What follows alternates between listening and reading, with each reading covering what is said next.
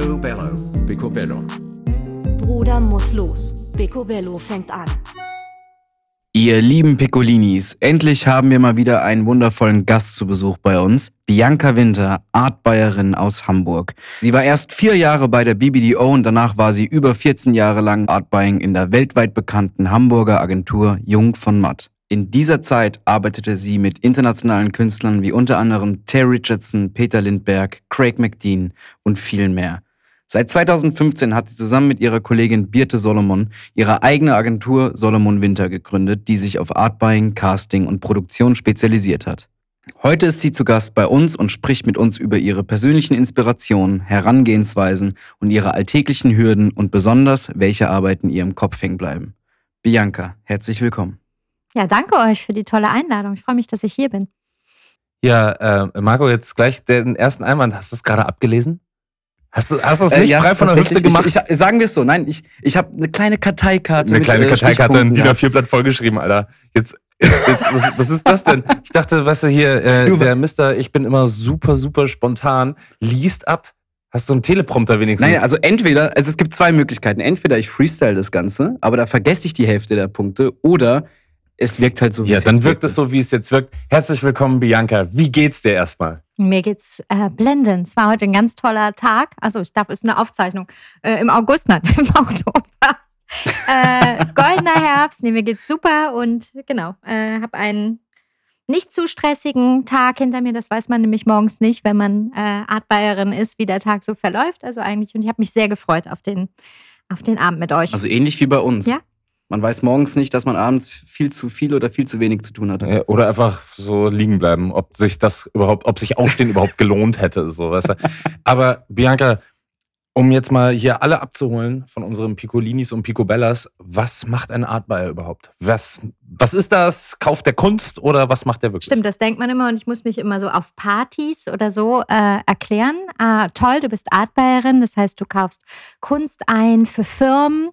Und das ist es im übertragenen Sinn. Also ähm, viele große Werbeagenturen haben ein eigenes Artbuying und Artbuyer kaufen Künstler ein. Das sind für die Werbung natürlich Fotografen, Illustratoren, inzwischen auch DOPs, ähm, junge Regisseure.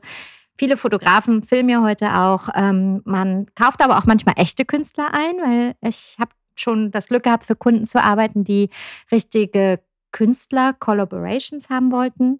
Ähm, und manchmal auch freie, kreative. Also inwiefern Künstler? Ja, zum Beispiel Street Artists, mit denen man ähm, äh, Ah. oder mit dem ein Kunde eine Kollaboration angestrebt hat, die mussten dann auf ein bestimmtes Profil passen, wie sie durften, also sie mussten natürlich super aussehen auch noch, zwischen 35 und maximal 40 sein, mindestens 150.000 Follower haben und noch für keinen anderen Werbekunden gearbeitet haben.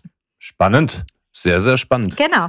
Ja. Wow. Bianca, was sagst du? Was ist der Mehrwert von einem, also gerade agenturbezogen, von einem hausinternen Artbuying? Was ist der Mehrwert? Das ist eine, also das ist eine Frage, die ist sehr komplex, die zu beantworten. Kannst du die das ein bisschen präzisieren vielleicht? Nein, also Mehrwert in dem Sinne, was ist der Vorteil? Was ist der Profit, der Value dahinter, wenn eine Agentur ein eigenes Mhm. Artbuying hat? Also ich würde es erstens ein bisschen allgemeiner formulieren, weil ähm, da komme ich jetzt auch wahrscheinlich vom Höchstchen ins Stöckchen, da müsst ihr mich etwas unterbrechen. Ähm, es ist inzwischen, glaube ich, reiner Luxus, wenn große Agenturen Artbuyings haben. Viele Artbuyings sind ja ausgelagert oder sind wie ich inzwischen ähm, selbstständig. Grundsätzlich ist das natürlich total schlau, äh, ein entweder Freelance-Artbuyer oder ein eigenes Artbuying zu haben, wenn die Agentur sich das leisten kann, da ein Department aufzubauen. Ähm, weil das eine ist, dass es rechtlich, ähm, also sehr, sehr wichtig ist für große Werbekampagnen, dass das auch alles rechtlich vernünftig eingetütet ist und strukturiert abläuft. Ähm, Struktur ist ein großes Thema, darüber sprechen wir bestimmt heute noch.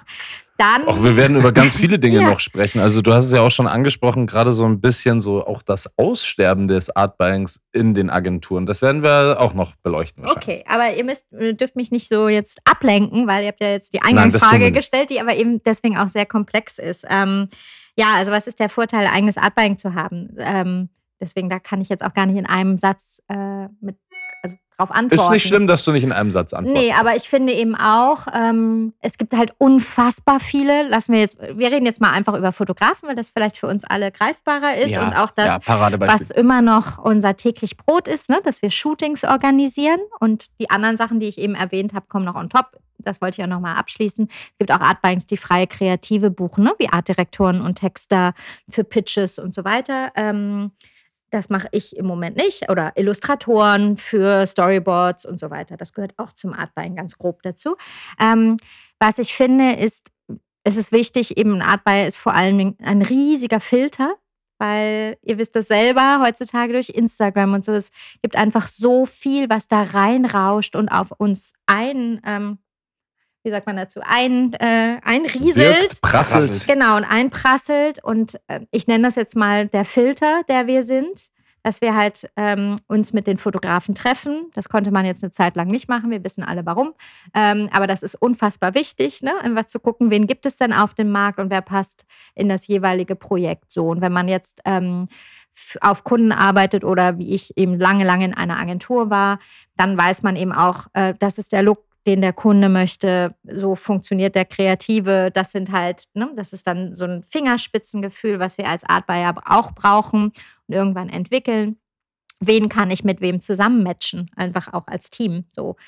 Ähm, ja, und. Also bist du der Algorithmus und der Filter in einer Person. Ja.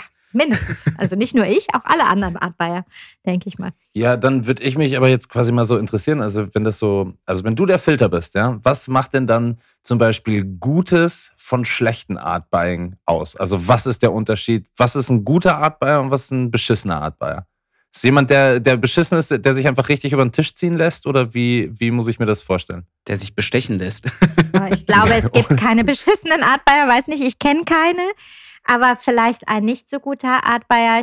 Ich glaube, was wir auch noch nicht angesprochen haben, was auch zu unserem Job dazu gehört, ist, wir sind ja im Grunde genommen das Bindeglied zwischen Kreation und Beratung. Bleiben wir jetzt mal im allgemeinen klassischen Agenturgeschäft. Ähm, und wir sind eben auch dann an der Stelle werden wir eingeschaltet, wenn es zur Umsetzung kommt. Ich weiß nicht, wie weit ich ausholen soll, also was, wie, wie, wie viel die Zuhörer schon wissen. Also ähm, wir werden ja, oder man kommt ja dann ins Artbuying, wenn es halt darum geht, so, wir haben jetzt dem Kunden eine, eine Idee verkauft und wir möchten das jetzt ähm, sozusagen auf die Beine stellen. Dann geht man ins Artbuying ähm, und wir fragen dann nach dem Budget und einem Timing. Ähm, genau. Das Wenig und schnell. Wenig und schnell, genau. Auch dafür gibt es Leute. Weiß ich nicht. Also, äh, oder wir, ne, ich denke mal, ein guter Artbuyer fragt eben alle Eckdaten erstmal an, die er braucht, um loszulegen und auch um das einschätzen zu können, welcher Kategorie Fotograf man sucht und was das bedeutet.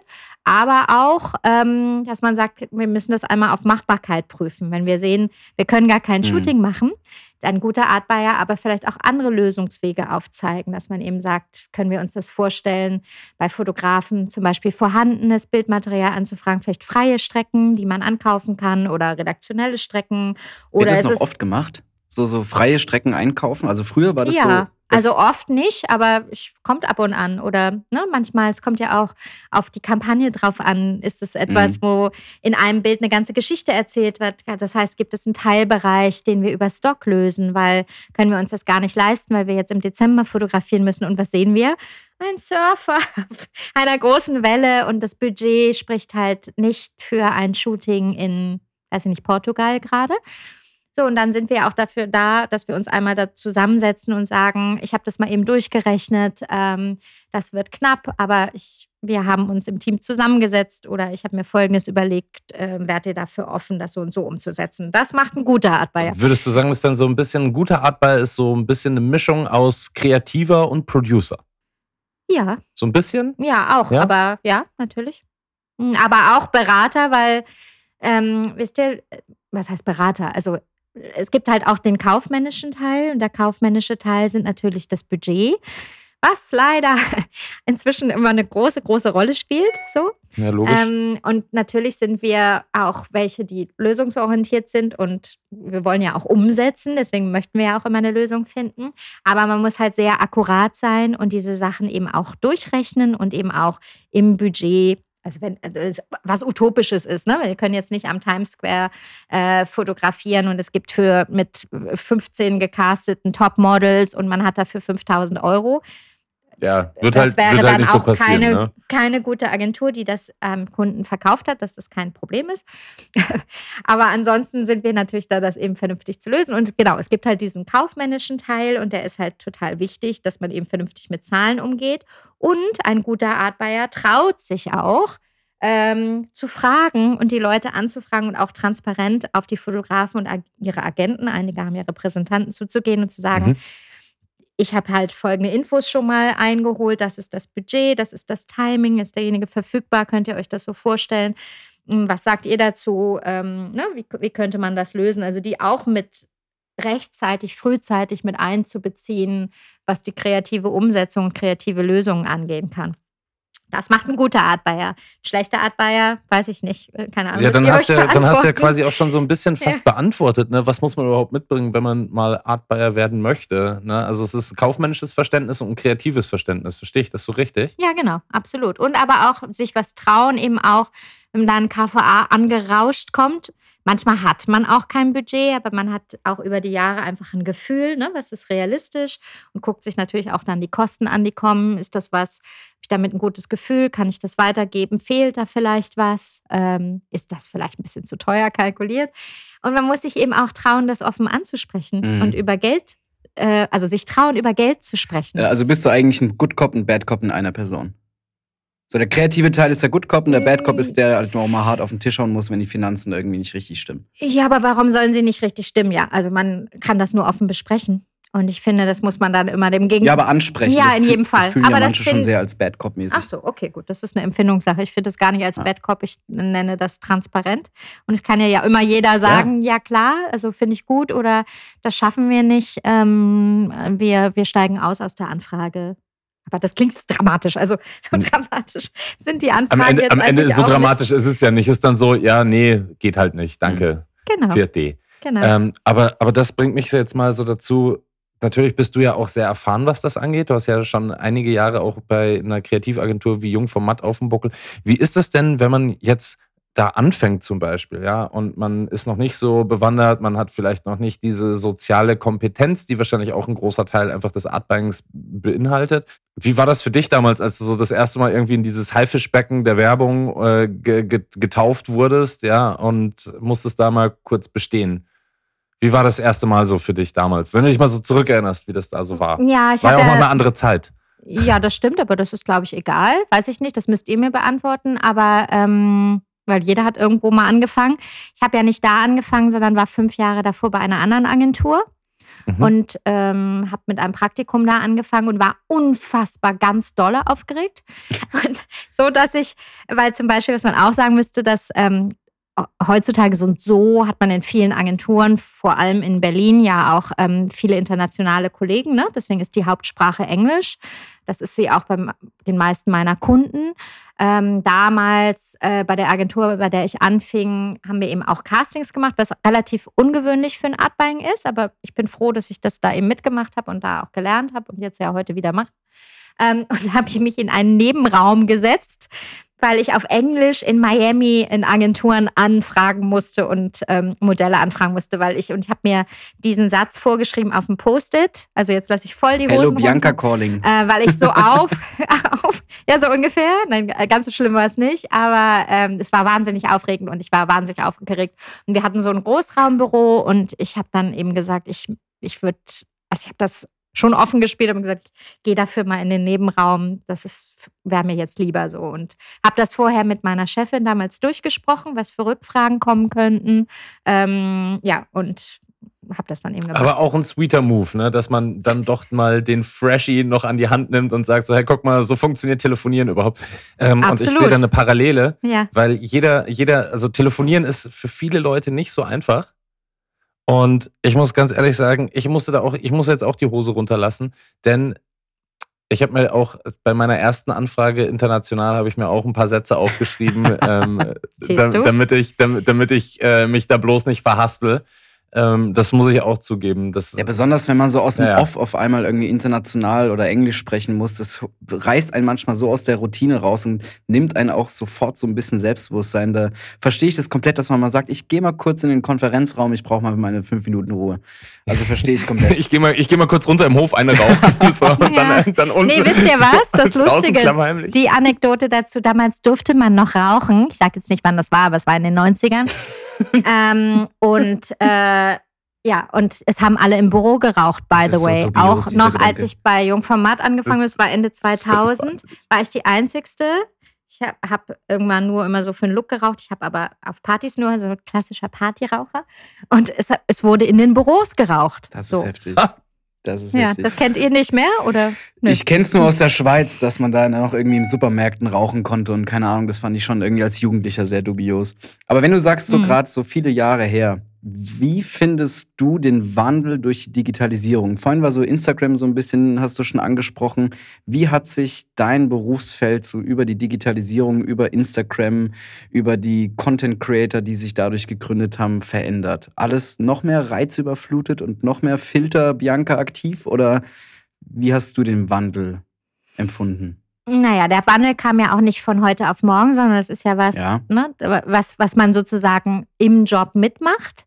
Ähm, ich hatte eigentlich, äh, genau, ich hatte ähm, am Ende bei Jungformat Berührung da, damit, weil es gab dort eine eigene Agentur, die sich ähm, nur um Ich glaube, Online... die wurde schon 95 gegründet. Ne? Da hat äh, Jeremy von Matt relativ einen guten Riecher gehabt. Da haben sie 94 oder 95 schon mit Internet begonnen. Nee, du weißt ja, dass Jeremy derjenige ist, der übers Internet einen Spruch genannt hat, den ich jetzt hoffentlich vernünftig zitiere. Nämlich zum Beispiel Facebook und das Internet sind die Klowände des, ähm, ja, des, des Internet. Nee, Facebook ist die Klowand des Internets. Ich hoffe, dass das stimmt und das ist jetzt nicht ein großes. Äh, also, mh, Wir ich glaube, das der hat das seinerzeit irgendwann unterschätzt. Genau, du kannst es ja nebenbei mal recherchieren und. Ähm, das weiß ich nicht. Damals war ich noch nicht da. Ich ähm, glaube, das wurde gegründet mit was zehn Leuten. Ich bin ja 2000 gekommen, genau. Und um, um jetzt, damit ihr wisst, also ich bin so alt wie Kate Moss, falls das jetzt jemand fragt. Das müsst ihr jetzt auch googeln, wie alt die ist. Aber ich habe damals. Ja, das können, das ähm, können unsere Zuhörerinnen und Zuhörer definitiv selber, wenn sie das interessiert. Wobei ich finde, das ist eigentlich immer egal. Genau. Aber ich habe eben angefangen bei der Agentur, das, und das ist auch eine Anekdote, da hatten, hatten die Modellagenturseiten und so noch kein Internet und wir haben halt noch Setcards gehabt und ähm, Overnights bestellt und das musste natürlich auch, weißt du, mit Setcards, wenn du ein Shooting in Miami hattest, hast du da angerufen. Damals habe ich, irgendwann habe ich mich dann auch getraut zu telefonieren und gesagt, die und diese Karten fehlen, schick die, das heißt per FedEx, das dauerte dann zwei Tage so. Diese Zeiten sind ja nun schon 100 Jahre vorbei. Und deswegen, ja, also was bedeutet das? Ähm, es, man ist ja irgendwie damit groß geworden. Ich finde das super, dass wir, oder nochmal was anderes gesagt, Fotografen kannten ja ihre Mappen auch untereinander, nicht ihre Arbeiten. Ne? Da passierte das ja so, wir haben ja früher Fotografen Mappen bestellt, ne, wenn wir ähm, Ach, stimmt, Vorschläge gemacht Post haben. alle- Ja, ja, ja. Ja, per Kurier, wenn es jetzt in Hamburg intern war, sozusagen eine per Kurier oder per Overnight, wenn du jemanden aus Paris angefragt hast. Das erstens musste man sich dafür Kurierkosten freigeben lassen. Mit, ich habe jetzt eine große Kampagne für einen Beauty-Konzern. Ich brauche ungefähr so und so viele Vorschläge hin und zurück ähm, 3000 Euro. Dann musste man KVA schreiben über die Freigabe. So, und das ist ja natürlich irgendwie äh, erstens cool und auch interessant für die Fotografen untereinander, dass sie das einsehen können, wer macht was.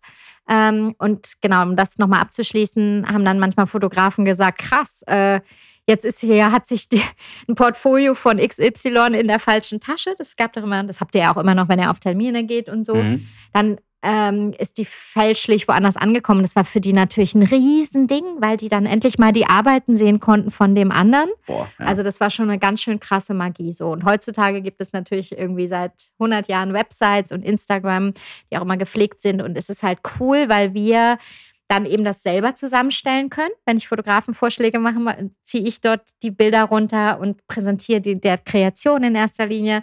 Warum habe ich den Fotografen ausgewählt? Weil ich finde, dass für das Projekt die und die Arbeiten von ihm toll sind. So, und da wuselt man sich da nicht durch oder ne, es gibt, kommt eine ungepflegte Mappe, die seit äh, acht Jahren nicht gepflegt wurde, dann fragt man sich auch, Schön wieso. Pizzarand. Genau, nein, so natürlich nicht, aber keine aktualisierte, das ist ja auch viel Arbeit, ne, mal Mhm. Prints zu machen. Also, ja, ja, da kann ich ein Lied von singen. das ist cool. So, und jetzt hat sich ja in den letzten zwei Jahren nochmal ganz wahnsinnig viel mehr verändert. Und da finde ich es eigentlich total super, dass wir alle sehr, sehr, also auf der einen Seite ist es toll, dass wir diese ganzen Calls machen. Die haben wir vorher auch gemacht, wenn wir Briefings an Fotografen geschickt haben, dass wir zumindest mal mit denen dazu telefoniert haben. Ähm, wir kennen zwar super viele Fotografen, aber die Kreativen ja nicht immer.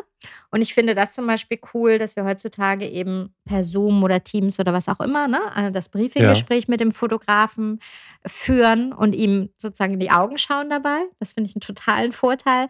Warum? Weil viele Fotografen auch gar nicht so gut reden können.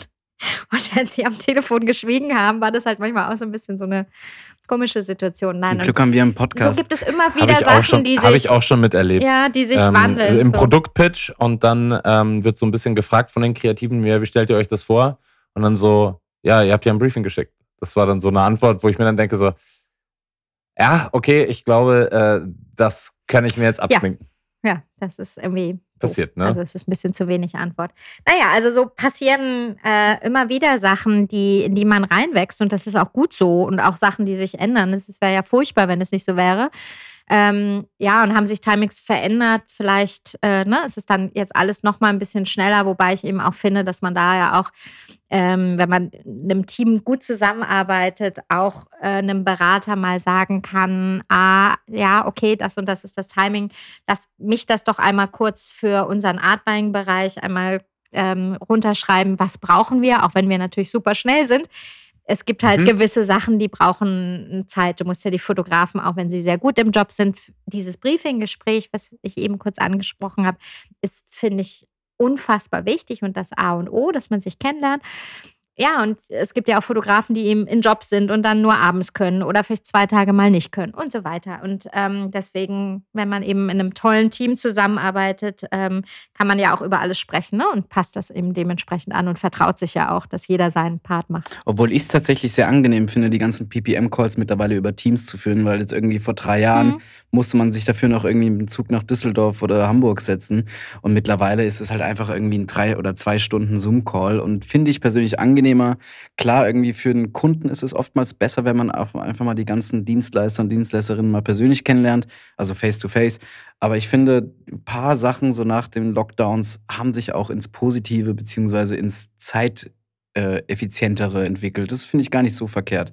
Das ist total Aber, richtig. aber, aber ich ihr auch. denkt doch auch immer dran, Effizienz tötet Gemütlichkeit, gell? Das möchte ich nur mal hier auch vorweg. Danke, Hagen. Weil wir wissen, nein, nein, ich weiß, ich weiß doch ganz genau. Schau mal. Das Ding war doch eigentlich, wenn du es dir mal genau überlegst, so, wir sind ja eh schon alle zugebombt und ich glaube, Bianca kann das unterschreiben, dass so ein Tag, wenn ein stressiger Tag ist, dann sind halt 300 Mails, die da hin und her flattern, nichts Mhm. sondern dass das, weißt du, und genau dann sagst du so, es muss alles immer noch effizienter werden. Ähm, de facto arbeiten wir ja deswegen nicht weniger oder mehr oder so, sondern wir arbeiten uns halt voll kaputt. So, ne? Also ich bin schon ein Fan davon, dass ich zwar sage, so, hey, ich muss jetzt nicht für zwei Stunden Call nach Düsseldorf fliegen, aber ich finde, eine soziale Komponente ist immer schon noch mal ein ganz anderer Schnack. Das heißt, wenn ich jemanden einfach mal wirklich sehen kann, wie bewegt er sich, also das, das hört sich so an, so, so dumme Kleinigkeiten, aber stell dir mal vor, ja, Körpersprache, so, weil du siehst es ja auch an uns, so, wir, wir machen uns hier so schön, weißt du, so Porträts, so, da siehst du gar nicht so viel, so, da siehst du nur unser Glänzen auf der Stirn. aber aber ich, ich meine ja bloß so, keine Ahnung, ich, ich finde, Face-to-Face hat auch immer noch seine Berechtigung, aber wenn es um Internationalität geht, finde ich zum Beispiel, ist halt das die coolere Version davon. Das stimmt. Das stimmt. Lass mich mal weiter in der Frage hangeln, sonst hängen wir uns hier so schon in den ersten Fragen so lang auf. Was bleibt dir denn den Kopf hängen? Wo bleibst du hängen? Wo bleibst du stoppen? Und welche Kriterien hast du, dass es für dich selber so inspirierend ist? Oh, sehr interessante Frage. Das ist äh, ja auch total relativ, ne? Also äh, ich bin Komplett. ja Kannst du auch interpretieren, wenn du Ja, aber möchtest. wir Ja. sprechen ja über deine Meinung. Ich weiß, Deswegen, aber ich bin wir ja- äh, ein Allrounder sozusagen, eben durch auch diese ganz, ganz lange Zeit bei Jungformat, weil ich habe Auto gemacht, ich habe Beauty gemacht, ich habe Fashion gemacht. Ähm, ich das auch immer so hingedengelt habe, dass ich Fashion und Beauty machen kann, weil Jungformat jetzt nicht eine Agentur ist, die immer dafür stand. Ähm, aber ja, es muss was Besonderes sein, was Ungesehenes oder ähm, schwierig. Meistens sind es freie Arbeiten bei Fotografen, ähm, die hängen bleiben. Und es ist halt bei mir auch witzigerweise so, wenn ich an Fotografen denke, ähm, so, wenn ich jetzt einen neuen Job bekomme, ein neues Projekt und fange an, mir Fotografen auszudenken, nennen wir es mal so. Ähm, dann fallen mir eben Namen ein und ich gucke durch meine Tools und ich habe sofort zu dem Namen eine Strecke. Und das ist meistens eine freie, aber ich habe dann, das ist bei mir im Gehirn verknüpft mit Ja, einem Namen und einer Strecke dazu. Und äh, genau, die kann ich dann eben abrufen und ähm, ne, notiere mir die, gehe dann wieder auf die Website und gucke, was hat sich verändert, was haben die Neues dazu gemacht. Es ist, also ich kann euch jetzt nicht sagen, oh ja, es ist, äh, wenn die Kamera von unten ist und die Perspektive muss so und so sein, sondern es ist eine Emotion, ich glaube, es ist eine ganz emotionale Sache. Und ja, meistens äh, auch bei den Fotografen-Terminen, ne, die ich habe live mit den Fotografen, gefallen mir immer die freien Arbeiten am besten. So. Weil die eben Mhm. auch. Da- Du hast tatsächlich auch einmal, mal, also als ich das letzte Mal bei Mhm. euch war, das war glaube ich 2020, habe ich Mhm. vorhin nachgeguckt, da hast du eine Sache zu meinem Portfolio gesagt, die ich danach auch sofort angewendet habe. Du hast gesagt so, schmeiß diese kommerziellen Jobs aus der Mappe raus, weil die, es sind schon gesehen, die sind angewandt, die finde ich persönlich nicht inspirierend. Pack selber die Sachen in deine Mappe, die dich selber inspirieren, weil das macht halt dich als Fotograf aus. Und das finde ich tatsächlich einen sehr, sehr interessantes, interessanten Ansatz, weil ihr seid ja zugeballert mit irgendwelchen kommerziellen Pharmakampagnen und irgendwelchen Beauty-Kram, der alles schon angewandt und durch zig Korrekturschleifen gejagt wurde. Und gerade die edgy Sachen, die irgendwie mich selber inspirieren, die mich antreiben, die mich halt auch als Person ausmachen, die inspirieren vielleicht auch zu einer Wahrscheinlichkeit, höheren Wahrscheinlichkeit auch euch. Und das fand ich einen sehr, sehr, sehr guten Tipp, den ich auch sofort angewandt habe. Okay, cool. Hast du mir gar nicht erzählt. Jetzt weiß ich's. Zwei Jahre später. Das wollte er sich extra Ja. aufsparen. Ja. Zwei Jahre Ja, hat er damit hinterm Werk gewartet, Alter, komm mal um die Ecke. ja. Tja, Nein, aber das freut mich sehr.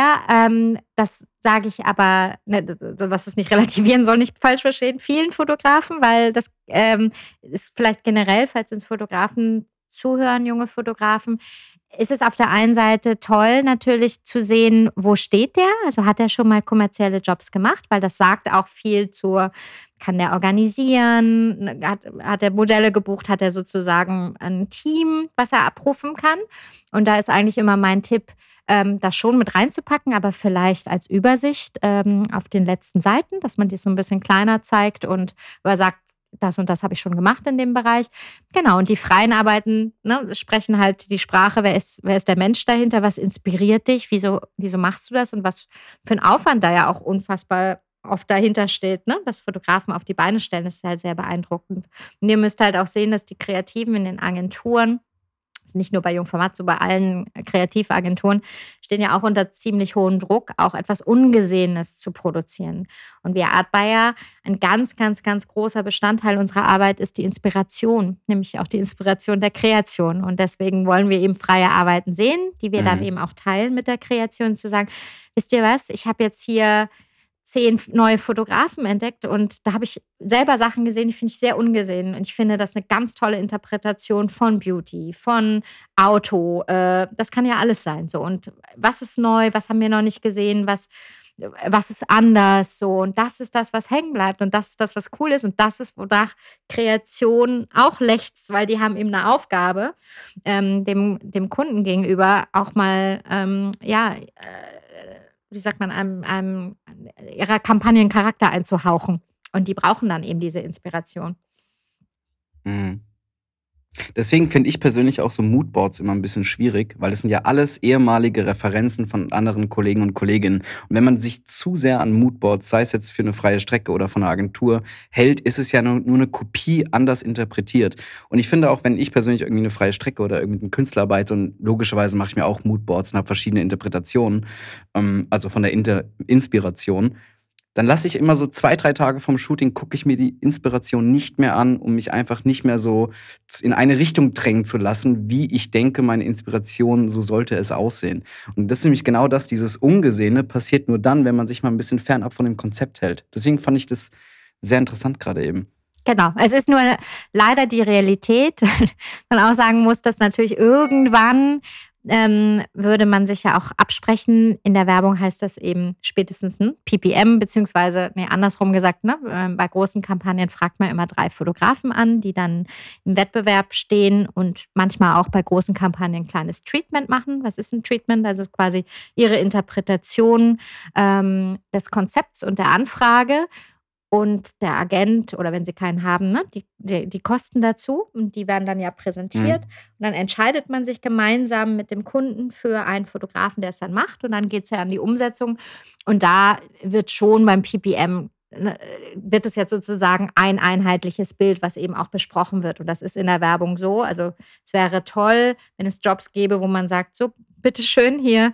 Äh, Bitte mach einfach Headline. frei. Genau, so, mach man einfach muss nichts frei. mehr durchbesprechen. Hier sind 50.000 Euro und wir treffen uns in der Postproduktion und wir sind mal ganz gespannt, was du nach Hause bringst. Das, wäre ja wär wahrscheinlich so die, die wilden 80er gewesen. Da hätte man noch, da hätte man noch einfach so, hey komm, gib mir einfach 100.000 Euro, ich mach was Geiles. So, danke. Ähm, aber wir sprechen jetzt gerade so viel davon, wie man versucht, systematisch ja auch Fotografen irgendwie an den Mann zu bringen, beziehungsweise auch überhaupt erstmal zu finden ich weiß, es ist auch es ist eine undankbare Frage, aber gibt es etwas, das dich absolut langweilt mittlerweile? Etwas, das du so oft gesehen hast, dass man sich fast schon denkt, so, irgendwie kann ich es gerade nicht mehr sehen. Huckepack-Pärchen in Cape Town mit Gegenlicht. Ach so, ja gut, aber ich wollte gerade sagen, das war ja mal so diese Lens-Flare-Geschichten, aber das ist schon wieder so mhm. alt. Ich finde, es gibt vieles von allem so. Ich weiß es gar nicht. Also wenn ich es nicht sehen kann, dann klicke ich es weg und vergesse es auch wieder. Also ähm, ich finde aber, dass eigentlich der Trend im Moment ist, dass vieles eben ähm, schon echt ist und auch ein gutes, durchmischtes Casting ist. Äh, jeder schon versucht, ein bisschen was Ungeseheneres zu machen. Und ich finde auch, ob, ne, es gibt viele Fotografen, die sind schon lange dabei, erfinden sich immer wieder neu. Also weiß ich nicht, vielleicht sehe ich auch immer nur das Positive, das, was ich sehen will. Und ich finde, es gibt so unfassbar viele tolle. Das ist dein persönlicher Filter. Ja, Talente. Ähm, weiß ich nicht. Also kann ich jetzt gar nicht sagen. Also wie gesagt, wenn, wenn ich es doof finde, guck es mir nicht an, aber vergesse es auch gleich wieder. Ja, ähm, aber das ist, das ist, das ist fair enough, ne? Also mhm. ich glaube, es ist ja, es ist ja auch das, wie es so schön heißt, immer wieder. Ich, ich zitiere das immer mal wieder, glaube ich, äh, in all unseren Folgen. Kunst ist das, was Kunst sein will. So, und Kunst ist was Subjektives. Das heißt ja auch Artbuying ist ja was extrem Subjektives, ja. Ähm, gefällt mir etwas aufgrund von vielleicht stilistischen Richtungen, gefallen mir Farben und, und, und. Das sind ja, das sind ja viele, viele Komponenten am Ende.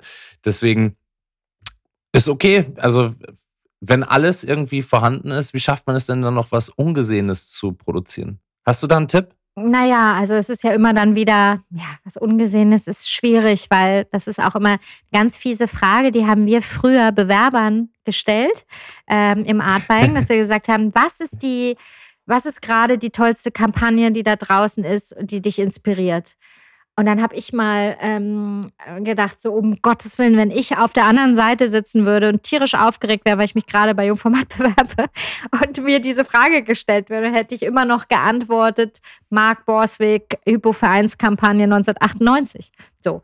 Oder ich würde sagen, Prada-Kampagne. Ähm, äh, Glenn Lutchford oder so. Es ist halt viel in der Mode und es sind dann eben diese großen Sachen. Oder ich habe jetzt hier gerade, ähm, oh Gott, ich und äh, Emma Watson, Prada-Kampagne, Prada-Parfum-Kampagne hingen hier gerade in einer riesigen Fläche, einer total coolen Kreuzung in, in Hamburg, also super gut platziert, wo ich dachte, wow, das ist halt zwar irgendwie eine Schauspielerin mit einem Flakon, ist es aber perspektivisch total cool gemacht. Das äh, fängt an, dass der, der Nagellack Stark. zum Hintergrund äh, einfach passt, sie einfach total cool ist, eine geile Frisur hat, nur so ein Eyeliner. Wisst ihr, das sind dann so Sachen, wo ich dachte, das fand Ach, war das das mit dem Orange? Rosé, mit so einem Rosé-Ton. Das ist aber jetzt gerade eine aktuelle Kampagne. Aber, aber man, man, sieht ja auch, ne, da sind ja auch dann viele Hände dran, damit ein solches Foto perfekt ist. Also es ist ja nicht nur der Fotograf, das muss ich jetzt ja auch mal sagen, da gibt es ganz viele andere tolle Menschen, die da richtig rackern, damit dieses Bild ganz toll aussieht. Also nicht nur Props für den Fotografen, sondern auch für alle, die dort arbeiten.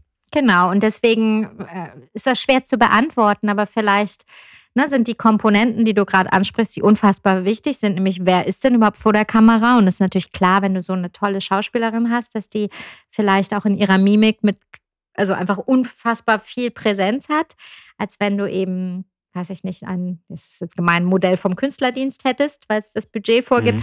Das sind ja so, so von bis Nuancen und du kannst ein Porträt so fotografieren oder so. Also ähm, und es, äh, wie du sagst, es ist das ganze Team ist wichtig. Also von demjenigen, der sich das erdacht hat und dann aber der Fotograf und sein Team. Von demjenigen, der, der sagt jetzt eben bei dieser Prada Parfumkampagne, der den Eyeliner so setzt und nicht noch unten das Auge betont, sondern so und diese Form. Und das ist dann einfach cool und das ist dann mm, der Klein, die Kleinigkeit, die es dann noch spannender macht. So. Voll, voll. Mal eine kleine eine Frage, die in eine komplett andere Richtung geht, eher so ins Persönliche. Wie wichtig ist dir tatsächlich beim Screening und beim Arbeiten der, die menschliche Chemie? Also der sprich der Mensch hinter der Fotografie, also der Charakter. Also gibt es da irgendwie Unterschiede? Ähm, weil logischerweise die Qualität muss am Ende immer stimmen. Aber wie wichtig ist dir persönlich wie verkauft sich der Fotograf oder die Fotografin? Wie ist er persönlich? Kann er sprechen? Weil es gibt ja auch durchaus sehr introvertierte Kollegen und Kolleginnen, die aber super Arbeit leisten, die allerdings sich halt nicht so den Mund aufbekommen, wenn es im PPM irgendwie, im Treatment irgendwie zur Sache geht. Wie wichtig ist das so, die menschliche Chemie für dich? Also, ähm, jetzt hast du auch ein paar mehr Sachen angesprochen. Erstmal, wer ist der Mensch hinter den Arbeiten und wie sympathisch ist er? Und ähm, so, äh, die menschliche Komponente ist unfassbar wichtig. Mhm weil ähm, nicht falsch verstehen, aber es gibt also es gibt einfach, das war ja eingangs dieser Filter, es gibt wahnsinnig viele Fotografen und es gibt sehr, sehr viele, die immer wieder nachkommen und die einfach toll sind. Das heißt, wir haben eine große Auswahl. Deswegen muss man nicht, ich sage es jetzt einmal ganz frech, sonst müsst ihr es rauspiepen, wir müssen nicht mit Arschlöchern arbeiten. So. Ja, das bleibt und, drin. Äh, das wenn, ich wenn gut. du das meintest, so, und deswegen ist ja auch das, was ich gesagt habe, dass ich es jetzt toll finde. Und das gibt dann wieder die, die introvertiert sind, das ist ja kein Problem. Dann, wenn nee, die eben tolle nicht. Arbeit haben und tolle Menschen sind, dann müssen wir denen dabei helfen. Und ähm, das, was wir jetzt gesagt haben, dass wir diese Briefinggespräche machen und wir uns aber jetzt sehen, ist schon mal eine Hilfe, weil ne, dieses Schweigen am Telefon war halt mhm. komisch. ähm, viele dieser Fotografen haben ja dann vielleicht auch einen Agenten und die könnten dann eben auch helfen, dass sie eben bei solchen Gesprächen dabei sind oder auch mal dabei sind, um dann im Nachgang mit dem Fotografengespräch zu führen. Also wo, wo können die einspringen, was können sie besser machen? Weil wenn jemand einfach sehr talentiert ist, ist das, wäre das ja schade, wenn er dadurch keine Jobs bekommt. Und ja, und wichtig ist, dass das tolle Menschen sind, weil viele Jobs sind ja auch etwas länger und das ist natürlich immer toll. Es entstehen ja auch, ich habe auch sehr, sehr viele Leute, die ich im Job kennengelernt habe, mit denen ich heute enge Freundschaften pflege. Also sei es auf Agenturseite, mit Kollegen, mit denen ich befreundet bin, die jetzt woanders sind. Das ist schon toll, natürlich, wenn man sehr viel und lange arbeitet oder auch auf Reisen ist, dass es einfach auch noch Spaß macht und dass man die Menschen einfach mag, die man morgens um fünf dann mit denen zusammen in einen Bus steigt. Das ist natürlich toll, dass man sich auf die freut. Jetzt, jetzt habe ich mal eine persönliche Frage, weil ich finde ja so ein bisschen, ähm, ich finde, man kann ja Fotografie, wenn wir jetzt auf der Fotografie-Seite bleiben, aus immer zwei Perspektiven sehen. Einmal quasi aus diesem Dienstleistungssegment, dass man sagt, man ist reiner Dienstleister, man kann aber natürlich auch den künstlerischen Aspekt mehr haben. Ja, das, das ist ja auch schon genau der Unterschied zwischen freien Arbeiten meistens ähm, als auch Auftragsarbeiten. Wenn du jetzt aber sagst, so, ähm, du findest vielleicht ein, äh, ein junges Talent, wir gehen jetzt einfach äh, ganz fiktiv davon aus, du findest irgendwie ein junges Talent, ähm, findest die Bildsprache irgendwie interessant. Ist für dich die Geschichte des Fotografen auch ein wichtiges Verkaufsargument oder etwas, das die Emotionen noch mehr schürt, wenn man ihn irgendwo unterbringen möchte, falls er jetzt noch gar nicht so viele Sachen hätte, die man für eine Rolle zusammenstellen könnte? Ähm, ja, aber irgendwas muss, also irgendeine Strecke muss es ja sein, die mich dazu bewegt, ihn ja, vorzuschlagen. Ja, genau. Erstens würde ich damit ganz offen umgehen, weil ne, als Art Buyer äh, schlägt man dann ja diese Fotografen, wenn man das mit einer großen Agentur zusammen macht oder mit einer kleinen Agentur, ist ja egal, der Kreation vor. Und die Kreation fragt immer, ah, ne, ähm, super, die hast du jetzt vorgeschlagen. Ich habe mir mhm. jetzt aus deinen zehn Vorschlägen die fünf rausgesucht und erzähl doch mal was zu denen. So ist es halt, okay. wenn man irgendwie sehr gerne und gut miteinander arbeitet. Ähm, und dann würde ich sagen, der war jetzt neulich bei mir oder ich habe den auf Instagram entdeckt oder, oder, oder. Ähm, und ich finde diese Strecke toll und ich äh, finde, na, das ist dann eben nicht eine Kampagne, die im sechsstelligen Bereich ist, weil, das sage ich auch ganz ehrlich, ich glaube, das traut sich niemand. Mhm. Ähm, aber das ist dann eben was Kleineres, äh, sagen wir mal ein, zwei Tage Shooting. Ähm, und dann ist das super toll, wenn, wenn das Team es eben auch so sehen würde wie ich und sagen, ja, krass. Also Ähm, das ist total ungewöhnlich, wie der damit umgeht, total spannend.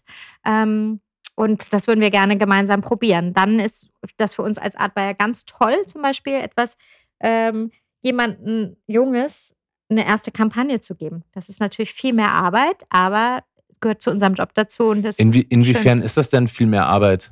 Argumente zu Ja, finden weil wahrscheinlich, ne? das fängt schon damit, nee, das fängt schon damit an, einen Kostenvoranschlag zu erstellen. Ah ja, klar. Wenn er vielleicht noch nicht so erfahren ist, ist ja nicht so hier. Naja, also weißt du, das kommt eben drauf an, wie, wie jung ist er oder hat er eben noch nie Werbung gemacht zum Beispiel. Wisst ihr? Und es gibt ja ganz viele, die arbeiten für tolle ähm, Sachen. Ich sage jetzt mal das Zeitmagazin. So. Und das gucken wir auch an. Ne? Art Buyer liest ja in der Zeitung immer so rum, weil da die Credits stehen und so. Und für mich ist zum Beispiel auch eine Inspirationsquelle immer noch das Also Zeitmagazin. Bianca trete gerade ihre Hand 90 Grad. Achso, stimmt. Ist ja ein. Audioformat. Ähm, genau. Und- Quasi einmal Handy rotieren.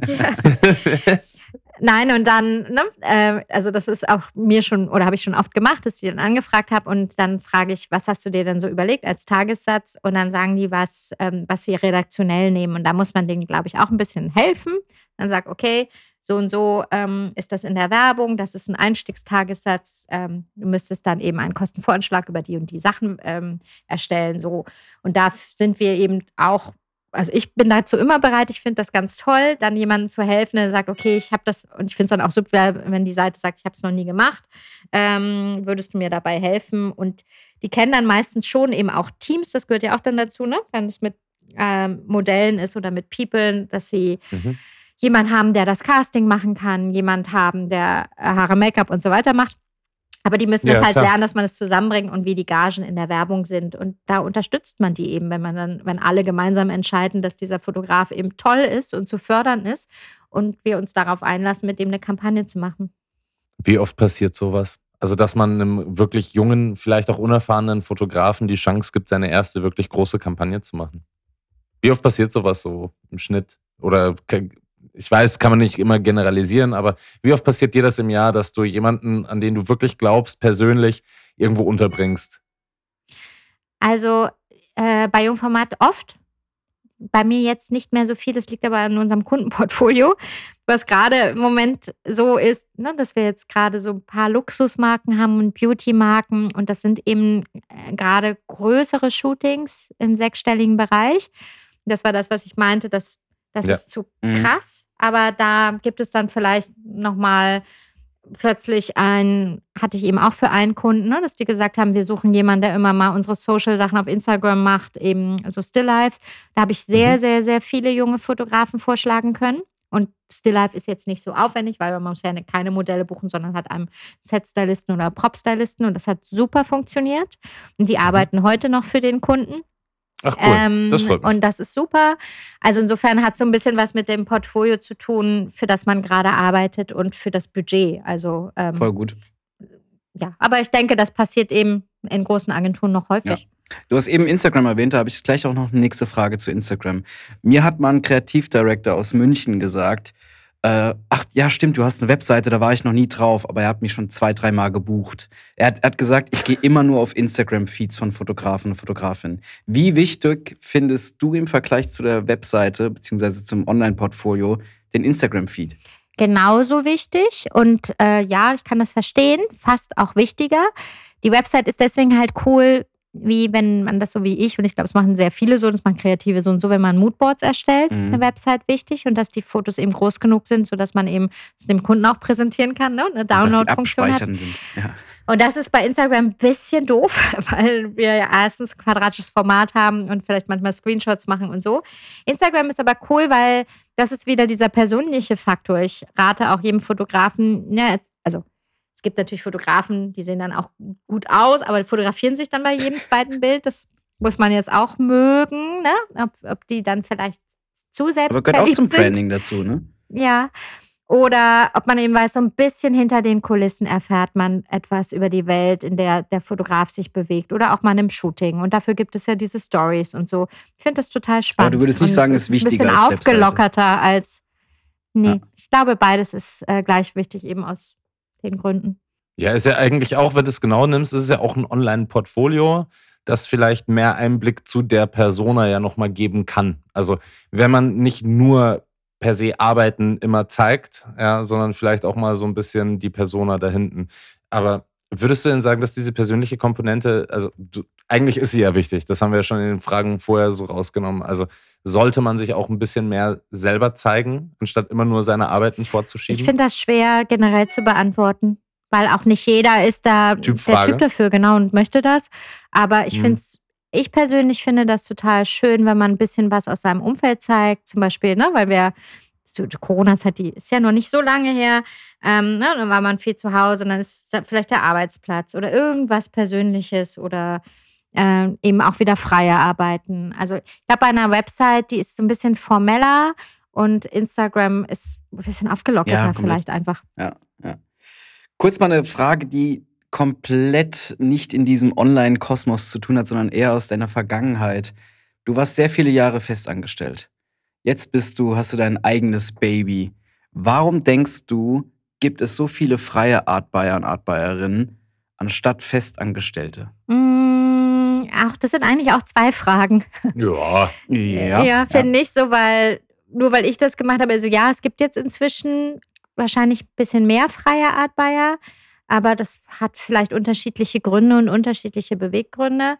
Ähm, ich für mich habe mich entschieden, nach 19 Jahren Festanstellung frei zu sein, weil ich eben ähm, ja nicht mehr so fix um 9 Uhr an einem Schreibtisch sitzen wollte, ähm, und, sondern mich frei bewegen und weil ich auch am liebsten das machen wollte und wir unsere Firma so aufgebaut haben, was inzwischen auch gut funktioniert, dass wir das, was wir einfach am aller, allerliebsten mögen, nämlich Beauty und Fashion, noch mehr bedienen können. Ich mache natürlich auch noch andere Sachen, aber die packe ich dann nicht auf die Website, weil wir unser Profil gerade so schärfen in die Richtung. Ähm, ja, das finde ich cool. Warum das viele andere machen, ja, also vielleicht aus den gleichen Gründen, ne, weil sie dann auch, ähm, wobei sie- auch Corona wieder so viel geändert hat, ne, dass man eben auch nicht mehr, man muss ja jetzt nicht mehr um 9 Uhr im Schreibtisch sitzen, auch in großen Agenturen nicht mehr, sondern was weiß ich, nur zwei Tage die Woche. Also besser ist es. ja, also ich kann es nicht so. Äh, was denkt ihr denn, warum das so ist, warum es so viele freie Artbuyer gibt? Ich glaube, das alte System, 9 Uhr bis 9 Uhr abends, äh, machen die, die aktuelle Generation nicht mehr mit. Einfach. Und viele denken sich, bevor ich jetzt irgendwie mich zu Tode acker und dem Chef das Geld in den Rachen schiebe, will ich selber verdienen und mir selber meine flexible Zeit einteilen. Und ich glaube, aktuell durch das ganze On-Demand-Arbeiten ist man vielleicht lieber irgendwo auf Madeira und arbeitet von da und macht da Art-Buying, anstatt irgendwie in einer Konfi im 18. Stock gefühlt, glaube ich. Du meinst so richtig Workation. So einfach von Ja, ist doch voll egal geil. wo Würde ich arbeiten. genauso machen. Also, Mach doch, du bist doch Freiberufler. ja. Ja. Was hält dich ab? nee, ich glaube, ich glaube, das hat, das hat natürlich vielleicht auch den einen oder anderen Faktor, dass äh, das eine Stelle ist, die viel wegrationalisiert ist, weil man natürlich auch durch den digitalen Wandel vielleicht auch als Kreativer selber mehr Zugang zu ähm, anderen Kreativen hat, durch Insta, Behance und Co. natürlich, ja, wo sich jeder irgendwie ähm, ähm, die Hände gibt und irgendwie sagt so, hey, guck mal, das mache ich, ja. Und da ist natürlich auch muss man ja auch sagen, so die Chance, dass man vielleicht jemanden wirklich entdeckt durch Zufall, der noch gar nicht gesehen ist, ein richtiges Talent. So, das ist ja zum Beispiel Walt Disney passiert, dass sie so einen Typen gefunden haben, der so perfekt im Face-Morphen ist. Äh, und das ist ein 19-Jähriger gewesen und äh, der hat das weitaus besser gemacht als die Profis, CGI-Profis und dann haben die den engagiert. Ne? Also ich glaube, ich glaube, das Internet schreibt seine eigenen Regeln und ich, ich glaube, der Zugang dazu führt natürlich dazu, dass jeder glaubt, er könnte das. Aber wie wir ja auch gehört haben, gutes Artbuying und schlechtes Artbuying sind ja zwei unterschiedliche Paar Schuhe. Also das heißt, nicht nur einen guten Fotografen finden, sondern man muss den ja auch ein bisschen vielleicht mal an die Hand nehmen, weil wie wir es ja auch schon vorher hatten, wenn du sagst, so, es ist ein Talent, das ist ein junger, junger äh, Sturm- und Drangfotograf oder Fotografin, dann braucht die ja vielleicht auch noch mal ein bisschen Support, weil und wenn der Artbuyer dann natürlich dahinter keine Ahnung davon hat, dann kommt am Ende wahrscheinlich auch nichts Gutes bei raus. Hm. Ne? Ja, und es ist halt genau wie du sagst, ne, das haben wir ja, glaube ich, auch schon öfters jetzt angeschnitten. Es ist nicht nur Fotografen finden und das war's dann. Und dann sagen wir, okay, der macht das jetzt. Und wir treffen uns in drei Wochen zum Shooting. Also Das ist natürlich der schönste Part, um ehrlich zu sein. Das Screening der Fotografen und die Fotografenvorschläge zu teilen und mit der Kreation darüber zu sprechen und sich auszutauschen, macht unfassbar viel äh, Spaß. Aber dann kommt eben auch dieser andere Aspekt dazu mit Budget, Nutzungsrechte, ähm, wie, wie clustern wir das, wie schaffen wir das in den Kosten, wie schaffen wir das, welche Steps sind nach der Freigabe dran oder äh, wir machen halt ein ganzes Projekttiming. Also eigentlich ähm, platt gesagt, fragt man die Beratung, wann soll das Ganze hängen? Also wann ist, äh, ist die Datenübergabe ja. und wir rechnen das zurück. Und dann stellt sich meistens raus, prima. Für die Fotografensuche haben wir jetzt einen halben Tag, weil mhm. wir müssen dringend anfangen. Ähm, aber wenn das jetzt so, wenn das jetzt so mhm. knapp ist, zum Beispiel, ne, dass du sagst, so, hey, ihr habt nur einen halben Tag, tauscht dich mit anderen Artbayern aus? Oder gibt es so einen äh, Austausch oder hat man immer Angst davor, dass man sich gegenseitig Ach die Talente wegschnappt? Man hat keine Angst davor, aber ich habe ja jetzt in meiner Selbstständigkeit auch schon seit sieben Jahren, ich habe ja eine Partnerin, mit der tausche ich mich aus. Und früher bei Jungformat war ich ja auch immer in einem großen Team und das ist super. Deswegen habe ich auch den Weg ja gewählt, mich mit einer weiteren Personen selbstständig zu machen, weil dieser Austausch ist eben cool. Mhm. Ne? Wie, wie, ich meinte, wenn ich ähm, eine neue Kampagne auf dem Tisch habe, fallen mir sofort Namen ein, aber sich dann zusammenzusetzen und sagen, guck mal, ich habe die und die, ähm, äh, hast du noch einen gesehen? Ne? Das ist ja, das ist toll, so wie ihr das jetzt eben auch. Ihr macht den Podcast ja auch nicht alleine, sondern zusammen, was immer irgendwie cooler ist. Ähm, andere Art Bayer, wenn sie nicht in meinem Team sind, darf ich gar nicht fragen. Ich kann, äh, weil ich ja eine Geheimhaltung dem Kunden gegenüber unterschrieben habe. Ich kann ja jetzt nicht sagen, oh, guck mal, ich schicke dir das mal rüber. Fällt dir noch jemand ein? Das darf ich ja gar nicht. Was ich ja, nur aber du mache kannst ja umschreiben, ist, oder? Ja, nee, nee, was ich nur mache ist, ähm, wenn wir jemand Neues haben und ich weiß, eine Kollegin hat gerade mit dem gearbeitet, frage ich, wie war das denn? Ähm, also das mache ich schon, dass ich mich hinter den Kulissen austausche. Oder ähm, ihr habt ja am Anfang diese ganz großen Namen aufgezählt, mit denen ich mal gearbeitet habe. Ähm, das meiste dafür war für Mercedes.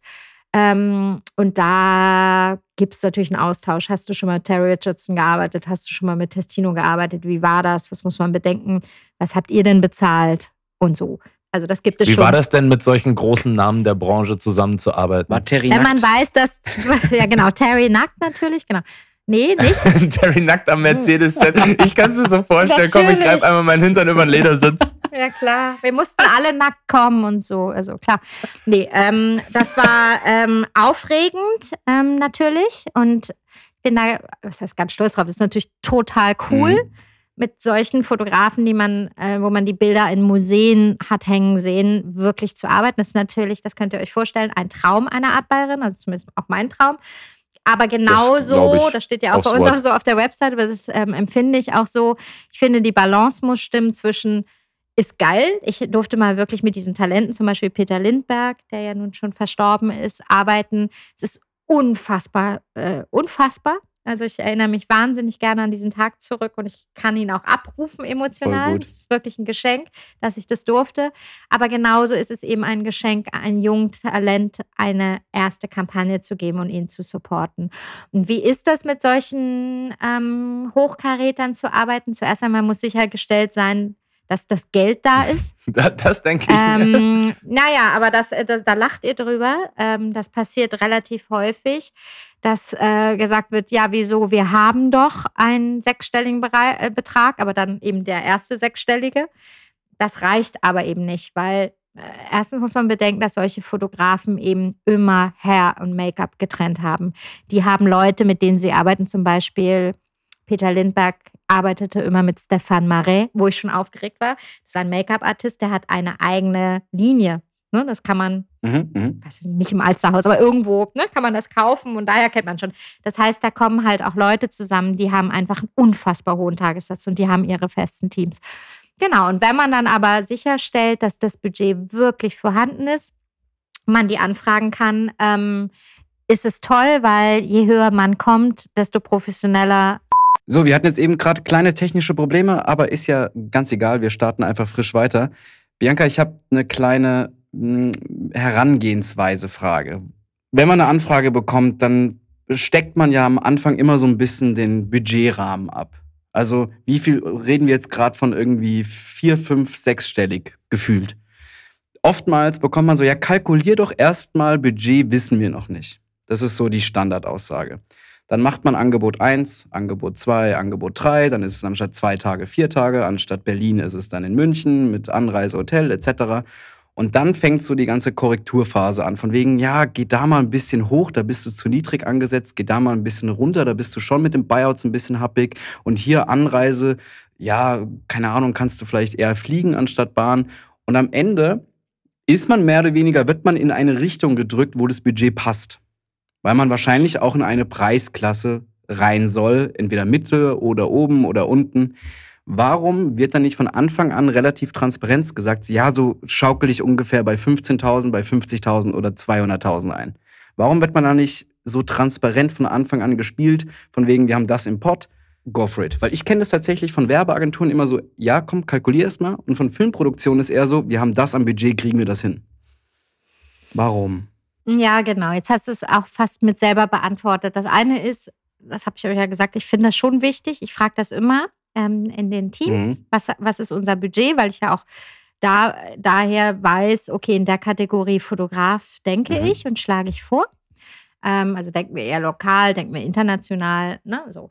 Ähm, was kostet denn dann zum Beispiel so ein Terry Richardson? Weil der wird ja für einen Tagessatz, also oder der wird ja für ein Projekt für 10.000 Euro nicht um die Ecke kommen, oder? Mm -mm. Nee, wird er nicht. Aber das ist, kann ich nicht sagen, aber auch das ist natürlich Verhandlungsgeschick einer Artbayerin und hat auch damit zu tun, wie interessant er das Projekt findet ähm, und welcher Name, welcher Kunde dahinter steht. Also auch und, Prestige ein bisschen ähm, natürlich. Deswegen, ich dürfte jetzt nicht sagen, was der Kunde mit dem Stern bezahlt hat, weil ich das nicht darf natürlich. Aber das waren schon auch ein paar äh, hin und her Verhandlungsrunden. Und im Übrigen war das ein Motiv, was er auch mit kreiert hat, weil so ein Fotograf dann schon sagt, okay, also wenn ihr mich wollt, dann wollt ihr vielleicht auch meine, also dann müsst ihr auch meine Handschrift haben. Der hatte schon auch dann den Zeitraum. Und er hat, glaube ich, noch ein Auto dazu. Auch schön. genau, aber deswegen ja, eigentlich sollte man das fragen als Artbuyer und ähm, was du aber eben gesagt hast, ist, bei Filmproduktionen ähm, weiß man das immer und die kommen dann mit dem Budget auf einen zu und sagen, schaffen wir das denn? Was äh, hören wir da raus? Das mache ich auch so, wenn ich das Budget weiß und ich weiß, weil ich weiß ja im Grunde genommen, ich sollte vielleicht wissen, was kostet das eigentlich? Und wir haben ein Budget, was unter eigentlich liegt. Mhm. Dann kommuniziere ich das offen weil ich dann meistens auch äh, zu dem Budget ein doofes Timing im Nacken habe und diese ich kann die mir gar nicht leisten diese zeitlichen KVA-Runden. Also sage ich, pass auf, äh, ich rechne mir das zum Beispiel selber durch. Ich weiß, es müsste eigentlich 30 kosten, wir haben aber nur 20. Mhm. Dann kommuniziere ich das klar und sage das auch. Dann ist es aber mit Glück eine coole Idee, eine tolle Kampagne, wo der Fotograf sagt, okay, pass auf, ich äh, ich habe Bock darauf, mhm. ich rechne das auch mal runter und spreche mit meinem ganzen Team. Wenn wir das nicht wissen oder wenn ich weiß, das Budget ist in Ordnung und ich weiß ja, was der Fotograf kostet, dann würde ich den auch das erstmal rechnen lassen. Ja. Weil ich auch, ähm, äh, auch gucke, wie kalkulieren die, weil das zeigt auch äh, eine Menge, also was macht sich der Fotograf für Gedanken, vergisst er was. Das haben wir ja gesagt, ist nicht ein Problem, wenn ich das das erste Mal mache, nee, klar, ne? weil Da, da kriegen die ja auch unsere Hilfe. Aber wie geht er da so ran? Ähm, wo würde er das umsetzen? Das ist ja auch zum Beispiel manchmal, also klar, wenn was im Studio ist und da steht ein Sofa und das muss ein gelber Hintergrund sein, da haben wir jetzt nicht so viel Interpretationsraum. Wenn es aber ein Outdoor-Shooting ist, ähm, ist es ja auch manchmal ein bisschen schwer, es vorzugeben, weil da geht ja auch jeder mit anders um. Ja, der eine macht das ja. im bayerischen Wald, der andere sagt, nee, das ist viel cooler, wir gehen nach Österreich, der andere ähm, hat eine Möglichkeit, das in Frankreich zu machen. Also so ein bisschen äh, hält man das ja vielleicht auch offen, um zu gucken, wie entwickelt sich das Ganze. Und einige wissen das auch schlecht. Also das gibt es schon auch, das muss nicht unprofessionell sein, wissen das schlicht und ergreifend nicht, weil der Kunde neu ist und die kein Gefühl dafür haben oder der Kunde einfach diese Info ja. nicht gegeben hat. Das gibt es tatsächlich auch. Also okay, du meinst, dass ich dann mehr oder weniger oder der Fotograf, Fotografin erstmal ein erstes Angebot das, äh, mehr oder weniger schick. Das finde ich, find ich vollkommen in Ordnung, weil man ja auch da sieht, okay, ähm, wie interpretiert er vielleicht einen gewissen Aufwand? Ist er vielleicht eher in der Post-Production zu günstig, zu teuer, etc. Also es ist schon sehr interessant, gerade für euch zu sehen, okay, wie kann, kalkulieren die drei oder fünf Fotografen, Fotografinnen irgendwie gegenseitig. Aber dann verstehe ich halt nicht, warum man dann irgendwie so gefühlt 16 Steps macht, von wegen, geh mal da ein bisschen hoch, da ein bisschen runter, anstatt da einfach zu sagen, ey, hör mal zu, wir haben 30 im Sack, sei in dem Rahmen. Ja, ich wollte dazu noch hinzufügen, dass ich mich dann auch ärgere an, an der Stelle, wenn die Kosten zum Kunden gehen und der Kunde dann erst sein Budget offenlegt, in der Hoffnung, also er hat es vielleicht nicht offengelegt, in der Hoffnung, dass ähm, man drunter liegt. Ja, natürlich ähm, weil da ja auch einfach unfassbar viel Zeit und Schweiß drin steckt und man eben vielleicht schon ein paar Runden gedreht hat. Und dann fängt man eben an, das ist einfach für alle Seiten nicht gut. Das eine ist, dass einem dann das Timing noch mehr im Nacken äh, sitzt und man dann eben, was wir auch schon mal drüber gesprochen haben, vielleicht auch gar nicht shooten kann, wenn es ganz dramatisch viel anders ist weil ähm, ja, dann ist es einfach ärgerlich, weil dann fangen wir von vorne an und dann wird der Job auch auch für uns ein bisschen stressig, weil sich dann ja meistens, das ist leider das Doofe an unserem Job, die Deadline nicht verschiebt und wir dann einfach eine Lösung aus der Hüfte schießen, die eben vielleicht nicht ein Shooting ist ähm, und eben bestehendes Bildmaterial ist, was aber auch von Fotografen kommt und aber auch Zeit braucht, ähm, das alles einzutreiben und dass es eben passt. Also insofern ist es auch immer toll, wenn Kunden da sehr transparent sind und sagen, was sie haben und wir im Vorfeld beraten können wie der Umsetzungsweg ist und das nicht erst im Nachhinein einfach feststellen. Das bringt, das, das, ich finde es ich total interessant, weil wenn es ja so stressig ist, ne, ähm, wie ist denn da das Gefühl, arbeitest du lieber mit Fotografen, die frei buchbar sind zusammen oder mit Fotografen, die eine Repräsentanz haben? Also ich könnte mir vorstellen, jemand, der eine Repräsentanz hat natürlich, ne, vielleicht ist das, ist das bei dem stressfreier, wenn du mit jemandem so zusammenarbeitest? Oder wie muss man sich das vorstellen, wenn es dann auch mal so hektisch ist? Oder ist die direkte Kommunikation immer noch die bessere? Hm. Ähm, beides. Hat Vor- und Nachteile. Also die direkte Kommunikation braucht man in jedem Fall, nämlich mit der Kreation zusammen, dass man über das Projekt spricht und die Herangehensweise. Das wäre, glaube ich, doof, das nur über den Agenten zu sprechen, weil das ist wichtig, das von dem Fotografen als O-Ton zu hören, weil der ist ja derjenige, der dann am Set ist und es auch dementsprechend umsetzt. Ähm, was für Fotografen, die viel auf Reisen sind, ne, weil sie vielleicht Auto machen und das das draußen, ähm, die haben manchmal gar nicht die Zeit und sind in anderen Zeitzonen, dass sie erreichbar sind ähm, und den Kostenvoranschlag machen können, weil dazu, dafür gibt es auch meistens nicht so viel Zeit.